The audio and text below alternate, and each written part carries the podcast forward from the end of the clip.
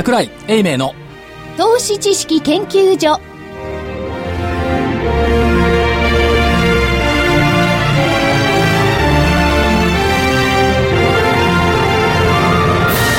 皆さんこんにちは。こんにちは。桜井英明の投資知識研究所の時間です。スタジオには桜井英明所長。こんにちは桜井です。正木昭夫隊長。こんにちは。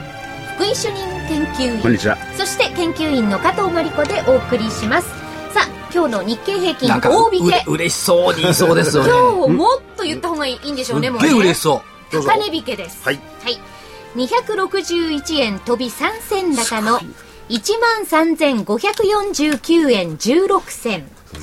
261円飛び3銭高の13,549円16銭でした。えトピックスも高値引けです。プラス26.25ポイント。えー1147.29ポイントでした。出来高が概算で51億4844万株。売買代金が概算で3兆9802億円でした。まあエネルギーは拡大してきましたよねすごいですね。だって50億株が当たり前？ねえこ。れで50億株超えがこれで4回目？目ですね。過去を入れてそうですね。で先週が60うん億、60 2億はい。か4億か、というこのエネルギーの凄さと日経銀からいくと1万3500円をぬ抜けたということは踏んだね。ね。踏みましたねこれ。1万3500円ノックインっていうのを踏んできた。しかも明日 S q ね。え。ということですから。ということは、明日は、この出来高も相当膨らむと見ていいんですかね。い。やだからね70億株っていうのがひょっとしたらね、まあ明日ミニ S q ですけども、あるかもしれない、先週ちょうどあの、見通しを出すときにすごい悩んでたじゃないですか、悩んでましたね。で、あの、変えたんですよね。で変えたんですよ、はい。やめといた方がいいんじゃないですかと福井さんに言われ、で、えー3秒ほど考えてでもやっぱり変えますって言って、25日線の9%情報開利水準1万3262円って言ったのか、ものともせずにぶっちぎりで、1万3549円。まあ、間違えましたというか、読み間違えました。今日なんかあの、安値でも上回ってます。すいませんですね。はい。えーあの、嬉しい誤算。はい。ですが、まあ、ちょっと読み以上に、想定以上にはい、こう、上回ってきてる。1万3500円ということは、1500あと1500円上がったら1万5000円1万5000円ですね。これどうすんでしょうね、今年1万2000円とか言ってた人たち、どうやって修正していくのかね、徐々に指摘してく徐々に、あの、るんだから。こう、高くなって、まあ、あの、そういった方は責任も何も取らないで知らんぷりをするんでしょうけれども、はい。まあ、ここで、ここに来てこの強さね、どうなのかな、本当に強いのかどうなのか。いや、本当に強いからこうなってるんでしょ。本当に強いも減ったくれもないぞ、いや、例えば昨日とかね、その前見てたらね、はい。い、っぺんは上がったけどすぐにね、えー利益の確定売りとかそういうのは結構、まあ、ボラティリティが高いとも言うんでしょうかね、はい。そうなってますよね。まあだから、ちょっと警戒感が、まあ、高値は警戒感って前からずっとありますけれどもね。いや、結局だからね、日本の株高賛成っていうふうに世界がなってきた。ということでしょ。だって、ルービニ教授でさえですよ。あの、ニューヨーク大学の破滅教授と言われたルービニ教授でさえ、円は安くなり、株は、日本株は上がる。4月の3日に変節しちゃったんだもん。と日本株なんか大暴落するとか、ヨーロッパ、ユーロはもう破滅するとか言ってたのは、嘘つきだよね、あの人。いや、でも、あのね、ルーブリさんもご自身でいろいろやってらっしゃるから、そのスタンスを維持するためにも、いい見方は変わるんじゃないですか。科学者じゃないからねそうすると、ルービニさんが編設しちゃったら、残るは金森薫さんぐらいしかいないじゃない。いや、金森さんも、まあ、変説ではないですけれども、あ、金森さんも編設しちゃったの？いや、変説と言う言わない方がいいですよ、金森さんの怒るからええ怒るから。あの、正しいこと言ってるから進化したね。進化したね。まあ、それより、まあ、以前にもね、はいえー、変説してっていうかね、ええ弱気が強気になった方いらっしゃいますけどね、大物で。武者さん。ああ、武者さんは歴史的編設止めてますからね。明るい弱気だって昔言ってたんですけどね。この間お会いしたんですよ。いつだったかな、武者さんあったの月曜日かな。えーと、夕方ちょっとお会いしたら、日経平均2万円おーそとぶたれてました。う。ね。はい。そうですかって感じがするんですけどね。いやでもニニューヨークダウ10万ドル、日経平均2万円って去年の夏聞いた時は、はあと思うよね。まあそこまでまでいけないと、どんどん現実化してきましたね。まあ、現実化の足元で何が進んでるかって言ったら、まあ、アメリカだって今後どうなるかわからないですよねだ。から武者さんね、もともと声大きいんだけど、今週の月曜日は余計に声が大きかったね。取引であったんですが、取引上に声が響いてた 私も声は大きい方ですけど、大きいですねもっと大きかった。あ元気なんだ。えーそして勇ましくお帰りになりました。2万円だと言い置いて。これはもう、もう大変ですよ。中でも当然変わってるんですから。と、私に向かって言われてもですね、流れはでもなんで変わったんですかね、いわゆるアベノミクスってみんな分かってはいるんでしょうけれども、例えばアベノミクスのね、はい。えー黒田さんあたりはもう、おすでに言っちゃってるのが、これ以上の緩和はしないって言い切っちゃってるんですよね。ええ言い切ってでそれでどうするのかって。だけど必要に応じてまたね、必要に応じて措置は取るって言ってんだから、言い切ってはいるけど、でも、あの、逃げ場もちゃんと残している。まああのー肯定部合とね、いろんな人事あたりは嘘をついてもいいって言われてますんで。いや、肯定部合とか、あの、為替の世界は、為替の世界はねううんあの嘘ついてもいい。商品の世界嘘をついてもいい何何をやってもいい。いや、僕はね、嘘をつく人間嫌いだけどな。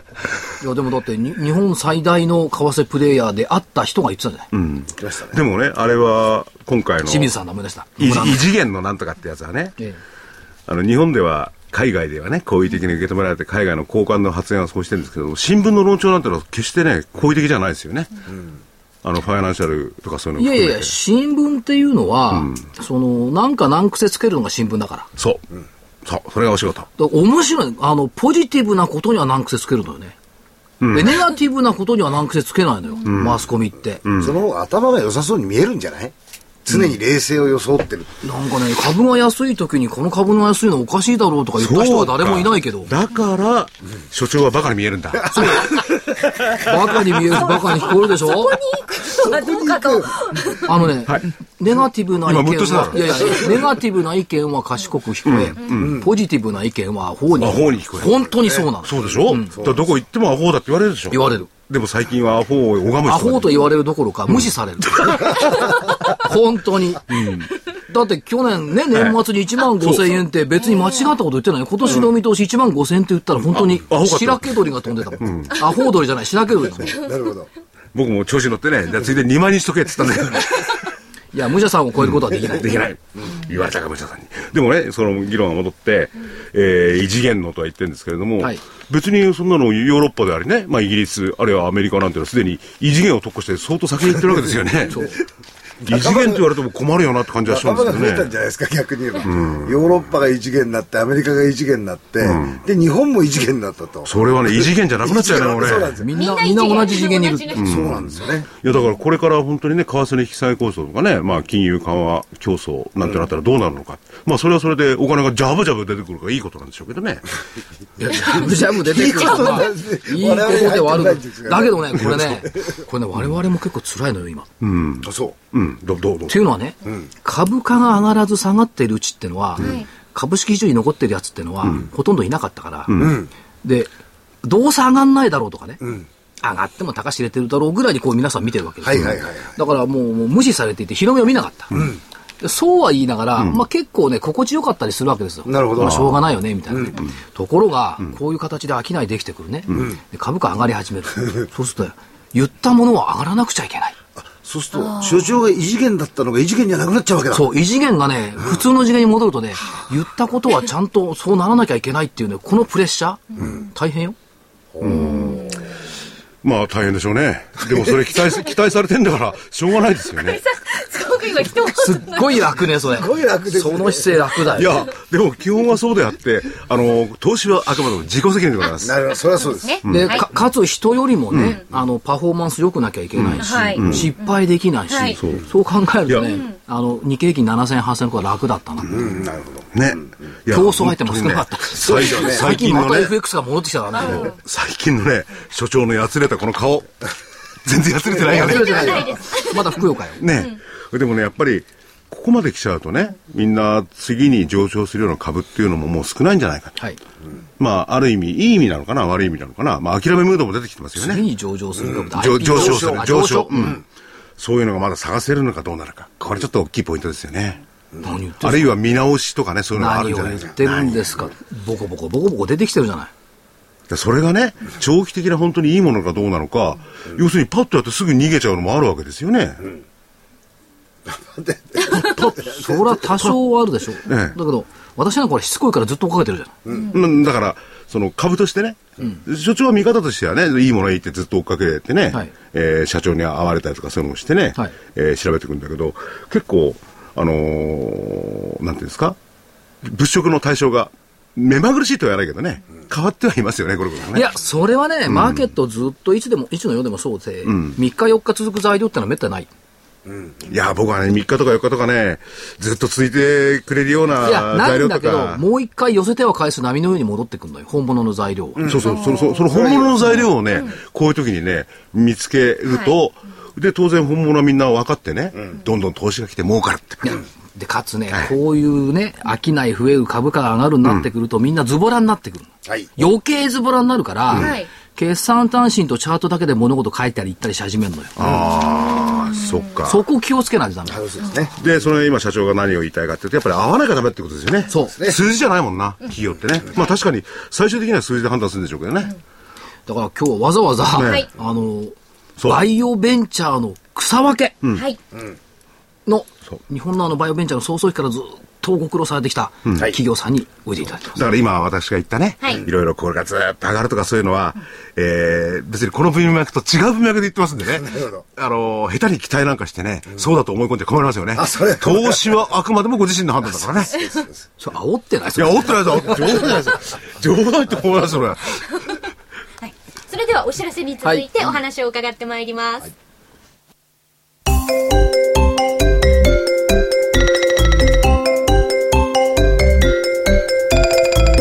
ナノキャリアの新しいタイプの美容液、エクラフチュール W。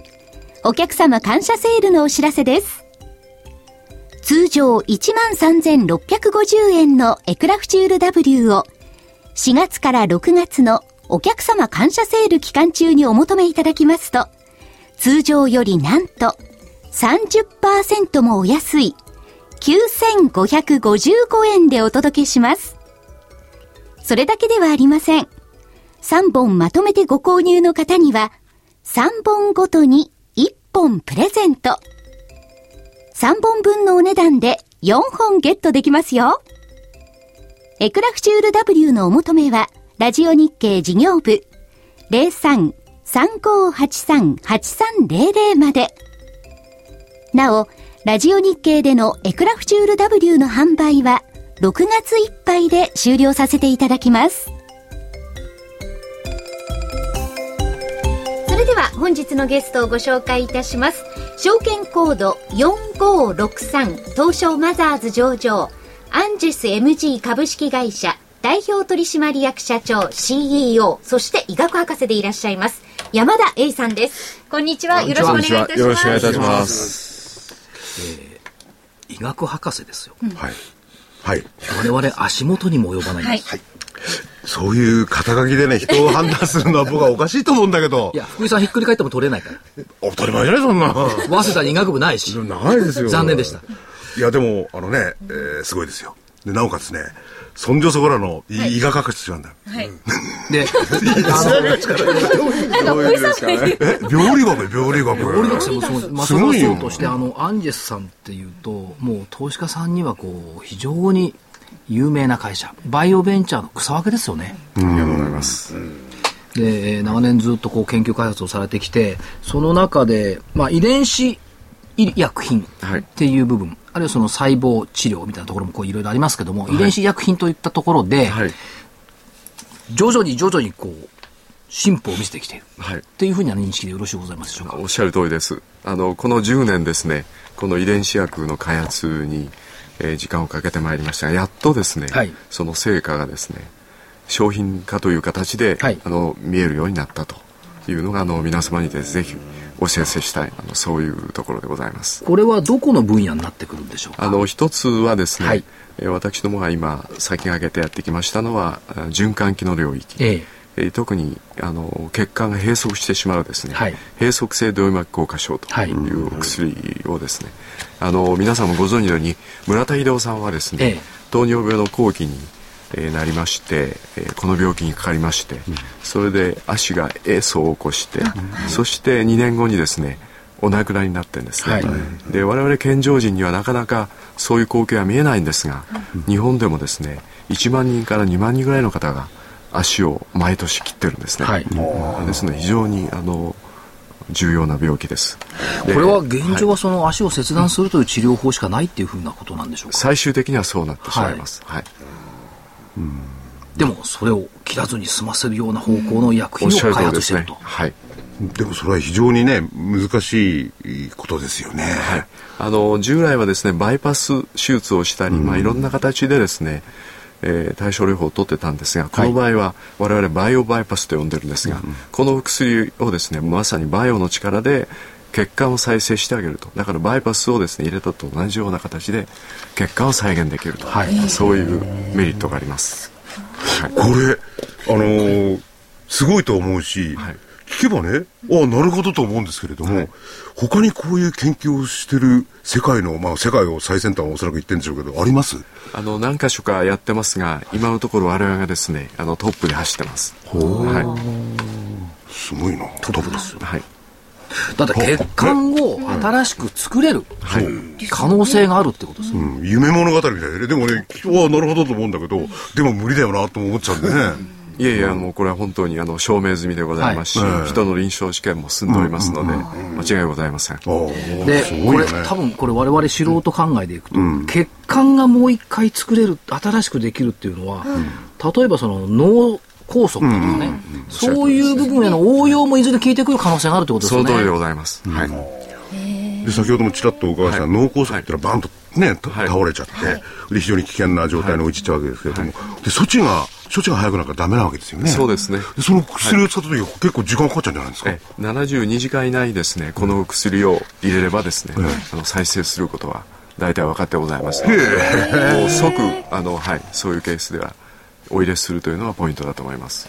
だからね、株式市場っていうのは、こう目先の患者さんがどうだとか、い今使っている病気に対しての売り上げがどうだとか、こういう細かいところで言うんですけども、ちょっと視点を先にするとね、脳梗塞に効いてくる可能、使える可能性がある開発をしてるって、これ大きい、今、今まだあの認可はされてないですね。認可はされてないけど、そういう可能性を持った開発をしてるって言ったところまで読んでくると、この10年、ずっと頑張ってこられたことが、やっぱり徐々に徐々に身を開いてきたってことですよね。ありがとうございます。でね先ほどもおっしゃったように世界の最先端、でいろんな病気、まあ、あの何個か言っていただいたんですけどあると思うんですけど市場って言いますかね患者さんすごく多いですよね世界的にね、あの北米ヨーロッパ非常に多ございまして、えー北米だけでもですね潜在市場は5000億円と言われてます。で、まあ、我々はですねこのものが上市された要するに商品化された時にはですね、少なくとも1000億市場は十分に取れるだろうと。アメリカだけでですね。アメリカだけで、はい、でヨーロッパも同等同じぐらいのマーケットを持ってます。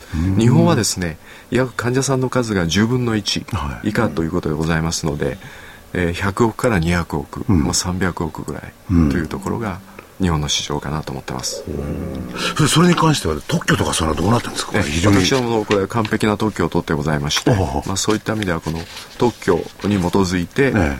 えー知財をですね見逃すことなく開発をしているという状況でございます。じゃあもう一つはねちょっと先走っちゃった質問で失礼なんですけれども、アメリカじゃあ売ってこいよとってこんな売れないと思うんですけどどっかで提携かなんかするんですか？販売のチャンネル。私どもは北米に関しましてはですね、え田辺三菱製薬と契約をしてございまして、独占的な販売権をお与えしてます。でそのね1000億のうちのその何パーセントだ？20%を取れるとすればただ売る方も必死になりますよね。そうですね。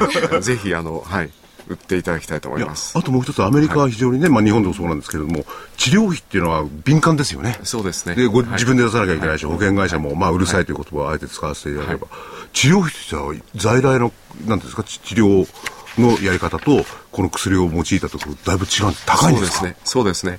このあの病気はですね、あの足を切ってしまいますと介護の操作が増えてまいりますので、年間だけでもですね、医療費として1000万ぐらいかかることになります。まあですからそれがまあ200万とか300万ぐらいのお薬でですね、回避できるんであれば非常に有効な手段になるかなと。まあ今はねそういうお金の話をおっしゃったけど、患者さんにとっても非常にいいことですよねそうですね。おっしゃる通りですね。あとは社長、あの、リンパ浮腫っていうのもですね、はい、こう話題になるじゃないですか。はい、で、これリンパ浮腫って結構これ大変な病気で、あの、足がドーンと太くなっちゃうっていう、あの病気、特に女性が多いんですけども、子宮がん手術した後の患者さんの28%、乳がん手術した後の患者さんの50%がかかる可能性がそうですね。高いのか。高いんですよ。これ、やっぱりその、早急の開発望まれてるんですが、ここも対応今してるっていうところです、ね、その通りでございます。はい。あのちょうどですねこの血管を申請すると同じようなメカニズムで、リンパ管をですねこのお薬は作ることができるんですね。ですからそのリンパ節を取った時にリンパ管がですね機能しなくなってしまうわけなんですけどもそれをまさに再生をしてあげるということですのでこの腫れがなくなってくるというのがこの薬のはい、博士、すいません。はい、あの、僕全然そういう医学のこと詳しくないんで全然わかんないんですけれども、はい、なぜ薬でそういうことができるのか簡単に教えていただけますか？あのですね、あの、面白いことにこの HGF というもともとはですね幹細胞を増殖する遺伝子だったんですが、うん、このものが実はですね私あのいつも株主の皆さんに申し上げているのは、はい、本当に受精をする時からですねあの棺桶に入る時までずっといろんな機能を持って生態に貢献してるんですね、ですから非常に多面的な作用を持ってまして、今私申し上げたのは例えば血管新生であったり、リンパ管の形成であったりこれはあのほのほんのわずかな機能なんですね。ですからこの薬を使いますとですね脳梗塞も先ほどあの所長からいただきましたが、まあ、そういったいろんな多面的な今度使い方をですねあのいろんな形で考えることができるある意味では、うん、人間というか人間じゃないですか、はい、人というものを司っている根源的な部分、という考え方できるわけですよね。はい。いや、その後ね、またこれも知識がないの、iPS 細胞ってありますね。はい。教授のね、なんね、山田教山田教授。それとダブルんですか？それとも全然違うあれなんですか、あの、基本的にはですね、あの、なんでしょう、紅葉の上ではダブルとかございますが、はいえー、iPS 細胞の場合は個々の細胞で、当然 A さんと B さんの間では組織適合性抗原というものは違いますので、拒否し合うわけですが、この HF の場合は世界万人共通なんですね。ですから拒否反応はない。この遺伝子を入れることによって全てその病気が解決するというそういう山中教授それ言ってた。免疫をどうするかってねじゃあ誰でも持ってるも。のなんですね。誰でも持ってます。あの、はい、すいません。僕疑いも日本人も。疑い深いんで。それは本当にもう実験実験済みなんですかそれ？もう実験済みです。全てデータは取り揃えてございます。なんで俺こんなすごいことを今まで知らなかったんだろう？いや私も知らなかった。これはね、日経平均が100万円だって言ってるよりアホですね。ま、マーケットの人たちはその目先のこととか悲壮的なことばっかり見てるから、そういう研究の先行きどういうところに着地するんだとかね、根源的にはどうなんだっていうことが、ちょっとあの離れちゃうんですよね。そうじゃなくて、やっぱりずっと研究していることだとか、私大体アンジェスさんって、はい、上場直後から見てますから、ね、ありがとうございます。でも、あの、かまあ、それ株価とかいろいろね、はい、浮き沈みって言いますかね、上下のがね。あのね、一番最初上場して、だってわざわざ阪大の研究室まで行ったんですかああ。うんうん。最近東大との研究ですね。ちょうどですね、ええ、10年前から東京大学の22世紀医療センター、はい、そこに寄付講座を設けまして、うん、えー、東京地方でもですね、まあ、いろんな形で、えー、臨床研究やら薬の開発をやりたいと思っておりまして、はい、かなりこれも成果を上げてきてございます。はい、あとね、私、あの興味があるのはね、このアトピー性皮膚炎。今多いですもんね。これ、デコイオレゴっていうのが今開発されてますので、この進捗というかがございますか、はい、これもですね実は今年臨床入りいたしますが、はい、えー、従来のステロイドとかですね、うんプロドピックというあのお薬がございますが、うん、それぞれ副作用を持ってるんですね。で私どものこのものはもともと生体にあるものでございますので、まあ、この紅葉を使うことによってですね副作用のないアトピー性皮膚炎の解決策が見出せるというところがですね開けてきたというところでございます。だから逆に言うとその私の周りにもですね、はい、アトピーのひどい人たちって結構たくさん多いんですよ、うん、で彼女金田っていうのは、ね、この薬が本当にできてくると、うん、というかどんな薬でも待ってんですよね。そうですね、うん、まあそういう病気ってみんなそうですよね、ほいでねあの社長博士でお伺いしたらこの名前アンジェス。ね。エンジェル。はい。夢のある、はいはい、まあ今たまたまね企業の話なんで、えー、医療費がどうのこうのってお伺いしたんですけどやっぱり社長はとにかく健康でいい生活をね世界の人々に送っていただきたいってのあるんでしょうね、はい、あのその通りです。まあそういった意味ではあの今あのいろんなえー、規制改革の案件がございますがあの日本でもですねいいものには高い薬価をつけれる、まあ、そういう制度をですね、いろんな形で導入するような、まあ、そういうきっかけを作りたいと、で当然のことながらヨーロッパアメリカはですねやはりその辺の制度は進んでますので、まあ、そういったものを一緒にやりながらですね、まあ、改善策を講じていくというのが我々ベンチャーの役割でもあるかなと思ってます。いいものっていうのは、はい、あの実際に市場に課されて我々届くまでにすごい開発がかかるわけですよね。はい、はい、確かに人々を救いたいって言うんですけどボランティアではやれることじゃないですもんね。そうですね。はい。あの私どもがですねあの今上市してございます商品化してございます名倉財務というこれは子供さんの遺伝性の疾患なんですが、はい、このものはですね実はアメリカから導入したものなんですが、うんうん、アメリカヨーロッパでのですね薬価を持ち込むことができまして、うん、1人当たりのですね薬価が5000万円です。それだけ価値があるという。ですからやはりのお薬の価値というのはですねこれからいろんな意味で、あの多面的に考えていく必要があるだろうと、もちろん日本にはあの薬価制度、まあ、世界に冠たる薬価制度がありまして、まあ、それは非常にいろんな意味でメリットがあるんですが、あのメリットがある反面ですね、まあ、いろんな意味で制限があるわけで、まあ、そういった制度みたいなものもですねしっかりと見つめながらですね新しいものを作っていきたいとでございます。まあ、あの社長へのあれじゃないですか、TPP でね、その辺もね、はい、自由診療とかそういうのが導入される。はい、それは、まあ、お金が高くなっちゃうかもしれないけど、やっぱり、いい治療には、それなりの開発期間とか開発のお金、えー、人もいっぱいかかってんで、はい、やっぱり、えー、独自って言いますかお、お金がかかってしょうがないっていう部分はありますよね。そうですね。やっぱりあの、費用代効果っていうんでしょうか。あの、これだけえー、雇用があるんだから、うん、少なくともこの薬が出なかった時の、うん、その経済的な負担から十分にペイできるようなものっていう考えは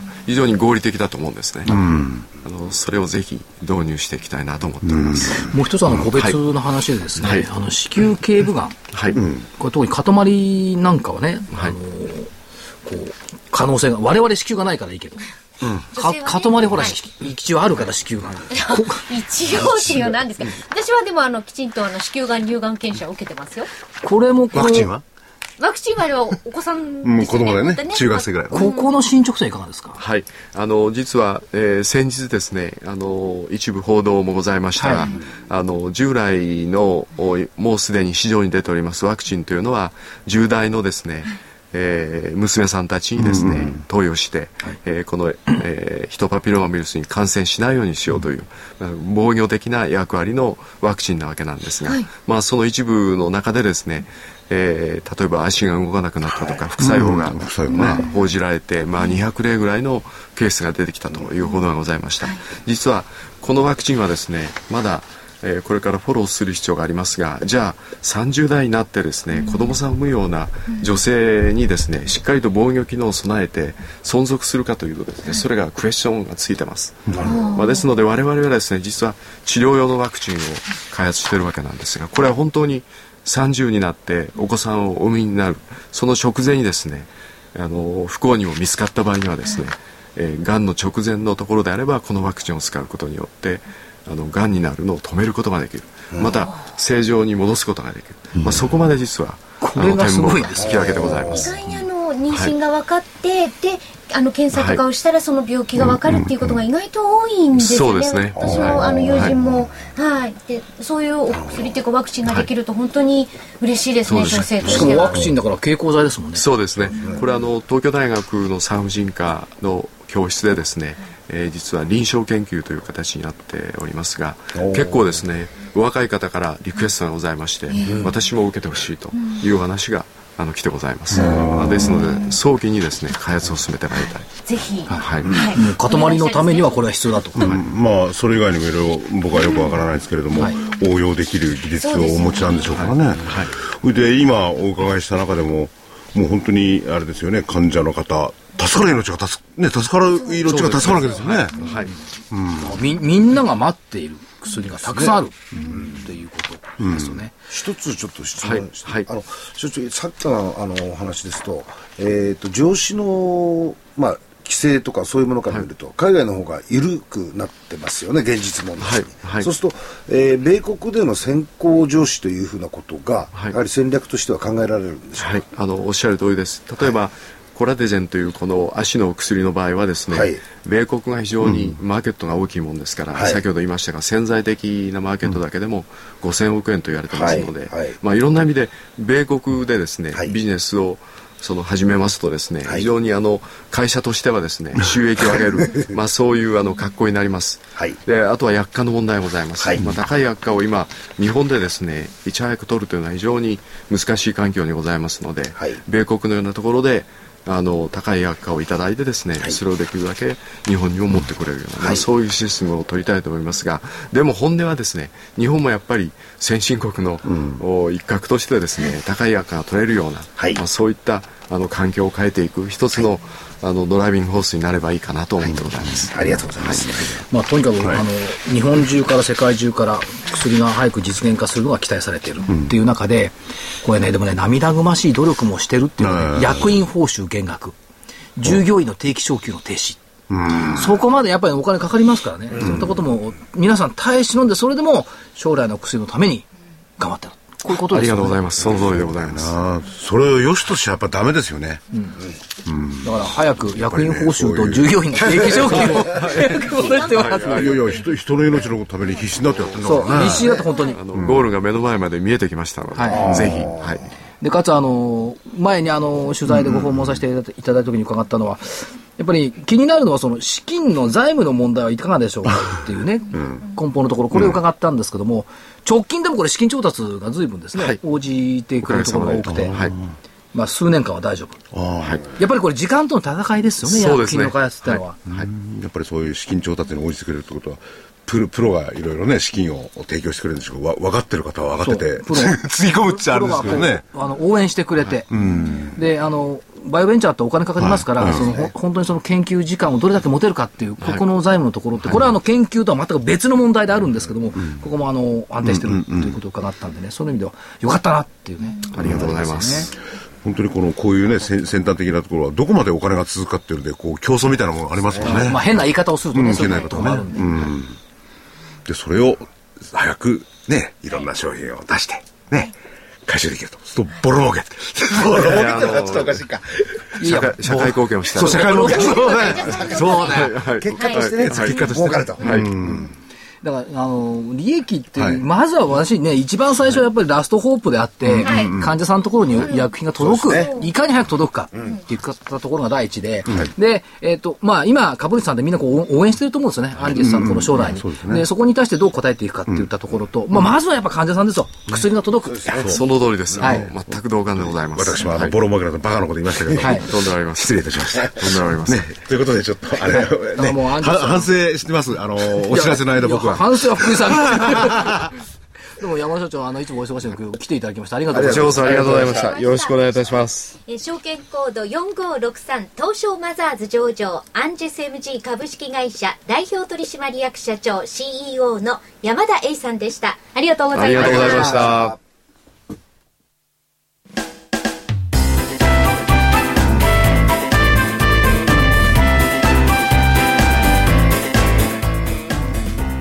花粉症の皆様に嬉しいお知らせです。花粉症で長年悩んでいた医師が自分のために開発した花粉症対策商品ポレノンは花粉が体の中に入る前にブロックする体にも優しい商品です。ポレノンはペクチンなど自然由来の素材が花粉などの細かい物質を吸着して花粉のアレルゲンの体内への取り込みを防ぎます。薬と違い眠くもならずお仕事車の運転お勉強などもはかどります。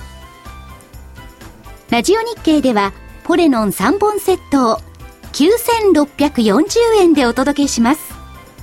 それだけではありません。ラジオ日経ではポレノンをお求めいただいた皆様にウイルスなどの侵入を防ぐ高機能マスクをプレゼントしています。ポレノン3本セットに高機能マスクがついてお値段は9640円。送料500円をいただきます。お求めは03-3583-8300ラジオ日経事業部まで。それではスケジュールをお願いいたします。えー、っとスケジュールは明日が金曜日12日。S q はい。ミニ S q はい。これは売り方としては まあ負けですね。ですね。売り方は。どう考えても。売り方負け。買い方勝ち。えー、アメリカ小売売上高。卸売売上高。ミシガン大学消費者信頼感指数。ほとんど関係ないねこうなってくると、ニューヨークの経済指標で、みんなあれこれこれこれ言うんですけど、はい。雇用統計でさえ関係ないんだから。でしたねでしょ？よくなかったのに。まあ一応、まあよくはないっていうか、8万8000に下がって、まあ先月、先々月分はあの、情報修正になったけど、悪くはないんだけども、でもまあ、関係ないでし。ょいや、あれはね、これから備えてるんですよ。これからますますね、あの、削減でね、はい。あの、公務員がどんどんあぶれてきますんでね。公務員がねなこれがね、ガーンとくるとね、政府それに関係者がねさかす、さ、あのー備えてるんですね。まあ、幸いこれからです。まああの、金森さん来た？え、来ない。えー15日月曜日、安倍総理とケリー国務長官の会談、日銀支店長会議。それよりも、東京ディズニーランド開園30周年。ねえもう30年になるんですねこれね、たまたまね、今、あの、私のオフィスは八丁堀にありますから、八丁堀で毎日朝降りるんですけど、あ行く人多いでしょう春春休みの間、すごかった。ね京葉線に乗り換えられますからねそう。ですだって、朝、6時台よ。でしょ朝6時台にどっから湧いてくるのか、ぞろぞろぞろぞろ。日本人、中国人、韓国人、みんな、ブワッと言ってた。で、えー東京ディズニーランド株価もいいしね。はい、えー中国1、3月 GDP。まやかしの。2週間で GDP 出るわけないでしょ。えーそれでもみんな気にするのね。はいえー各種の経済指標。16日火曜日、首都圏マンション販売。マンションも結構ね、僕この方が興味あるけどなマンション売れてるよね。売れてますアメリカ住宅着工、消費者物価、鉱工業生産。うんアメリカの住宅直行より首都圏マンション販売です。17日水曜日、消費動向調査 BB でしょう。半導体ね、復活感出てきてる。LP だ、あの、昨日の日経の記事、見たでしょ、復活感出てきてる。アメリカベージュブック、それから18日木曜日、貿貿易統計、粗鋼生産、春の園遊会、あんまり関係ないか。北米の BB でしょう。G20 の財務省中央銀行総裁会議、ワシントンであります。19日金曜日。これなんて読むの千葉の。えっ、とねさささいささい。あこれ止水止水か。これ酒酒いって書いて、これは読めないんだよね、いつも。これインターチェンジがあるんですよ。あるんだけど読めない。止水ってもね、酒酒いって書いて。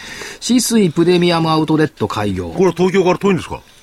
いえ小1時間ですゴルフ場がたくさんあるゴルフ場がたくさんあります。はい。だから幕張にもできたしね、あれ三井か。これもだから。木更津にできたんあ木更津、木更津。アウトレットってのは物が安く買えるってことですよね。そうです。はい。いや、いいな、安いのが。私も週末に行ってきました。春物を買い出しに、どどこまで？私は幕張。おーはい、はい、ねえ、デフレ。買い出しね。はい、買い出しに。そうそうそうそう、あ、春っぽいですよ。はい。ラジオじゃ見えないもんね。世銀 IMF 会合、ワシントン。はいということで、先週出した見通しは間違えました。下限12,167円25日線。割れた時もあったのにね、もう全然25日線が下だよね。えー上限13,262円。これを間違えました。えー来週の見通し。はい下限13,000円。理由、余り超え水準は下回らない。余り超えになっちゃったもんね。ねえ一週間遅れの余り超え。スッと余り超えじゃないです。余り超え。はいえー、上限。これ苦しいんですよね。13,832円。これこれもう究極のデータ。はい200日線9880円、80円の40%お結構情報開示。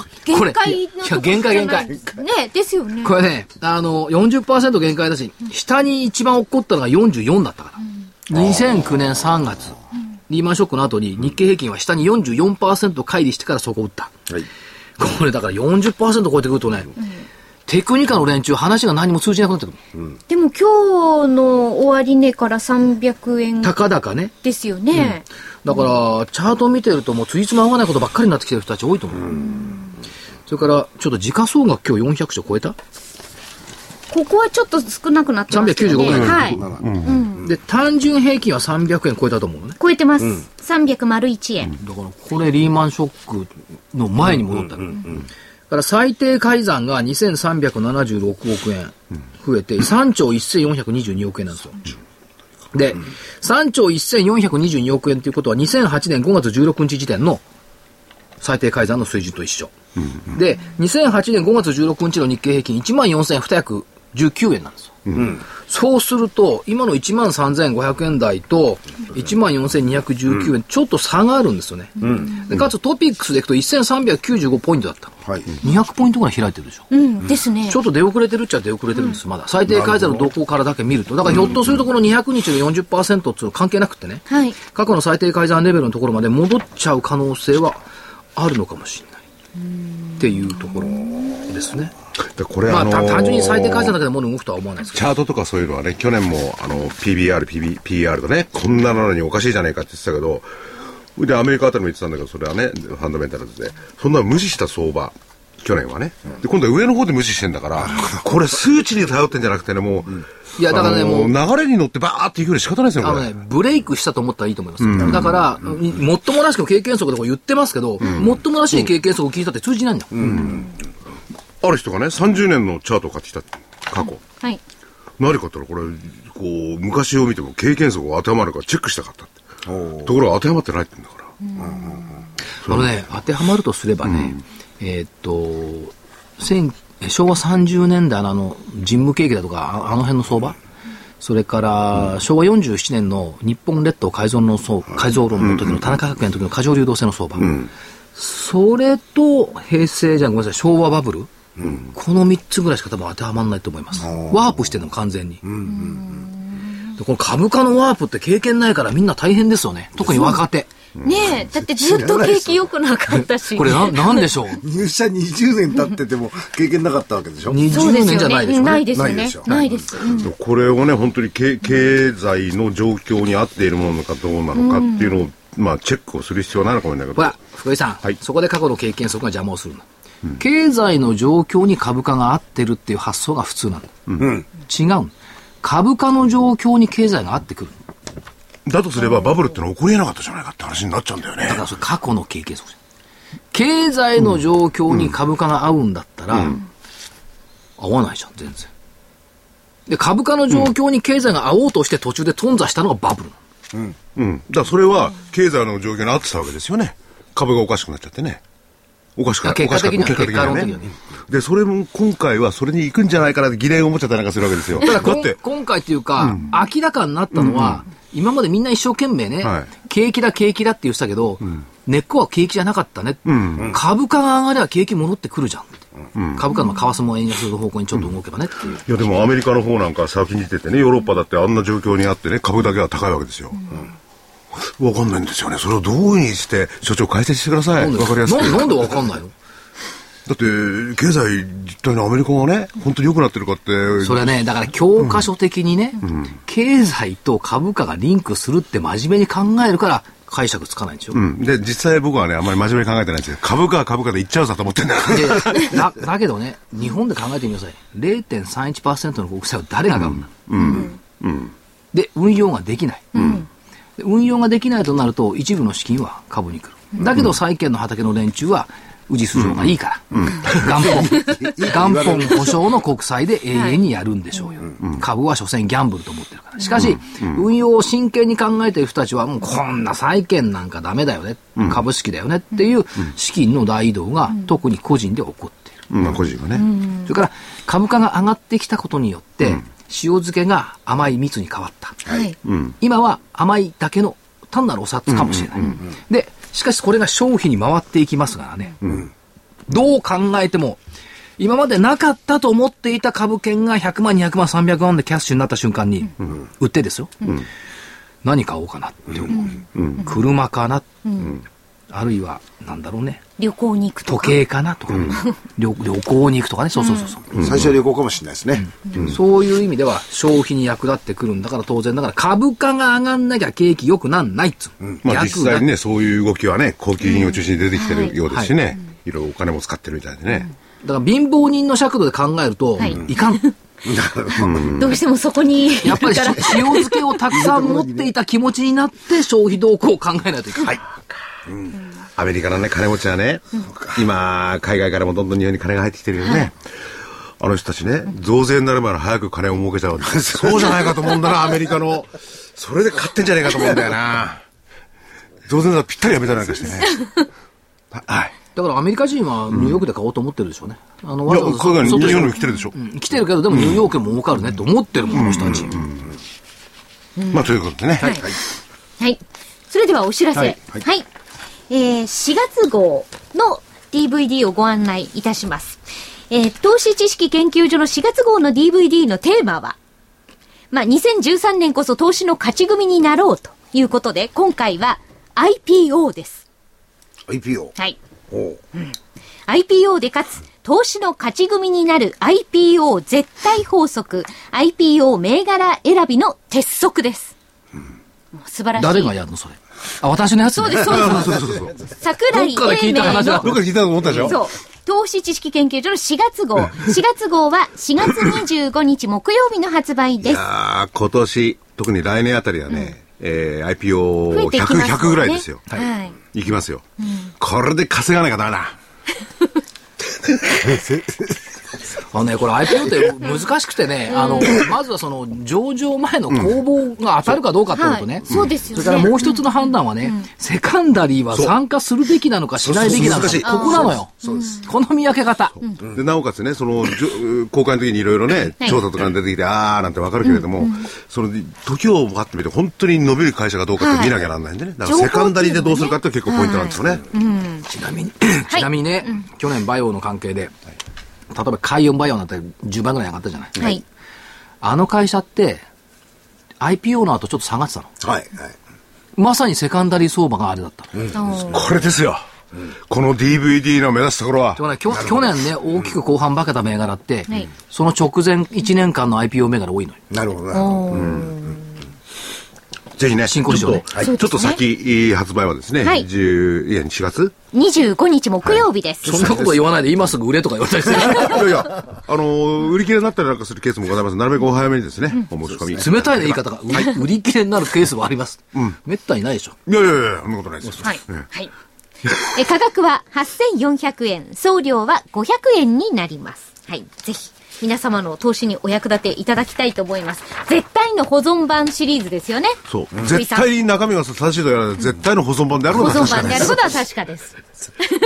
あの、昨年の暮れからの一連の流れで保存版でございます。はい、えそして、え26日金曜日には、桜井泉の銘柄バトルの5月号が発売になります。20、20? 26日。そうそうね、はい。はい。26日金曜日です。アベノミクスの恩恵だけではない。爆投機体の小型、プラス成長プラス材料株はズバリこれだ。これすべてっていうことですね。すっごい欲張りなやつです。すごいですね。さすがの夏業用は。ここまで来たらね、もっとね、はい、材料でもなんでいいから、とにかく欲張りたいっていうのは、うん、私の心理。別に僕は年できるわけじゃないですけどね。はい。はい。はい。はい、えこちらは26日金曜日発売です。価格8400円、送料は500円になります。なるべくお早めのね。はい。はいそしてですね、あの、信用取引無限回転。こちらを、あの、利用して皆さんの利益を増やしていただこうという、え株の学校123の講師の酒井さん、大場さんによりますパート1、下げで儲けろ、売りチャートはこう使え。そしてパート2は、え講師の酒井さん、そして坪倉さんの上げでも儲けろ。買いチャートはこう使えの DVD が、これ好評発売中です。いろいろ具体的な方法をね、はい、えー、この中で3人がですね、えー、教えてくれています。はい。はい、で、あの、それぞれ1本価格は8400円なんですが、パート1、パート2をセットで、えー、お求めいただきますと2100円割引になります。えー、14700円。それに送料500円、15200円になります。セットでお求めの場合は15200円です。えー、それぞれお求めは東京03-3583-8300 03-3583-8300はい、どうも。日経までお願いいたします。はい、どうも。失礼します。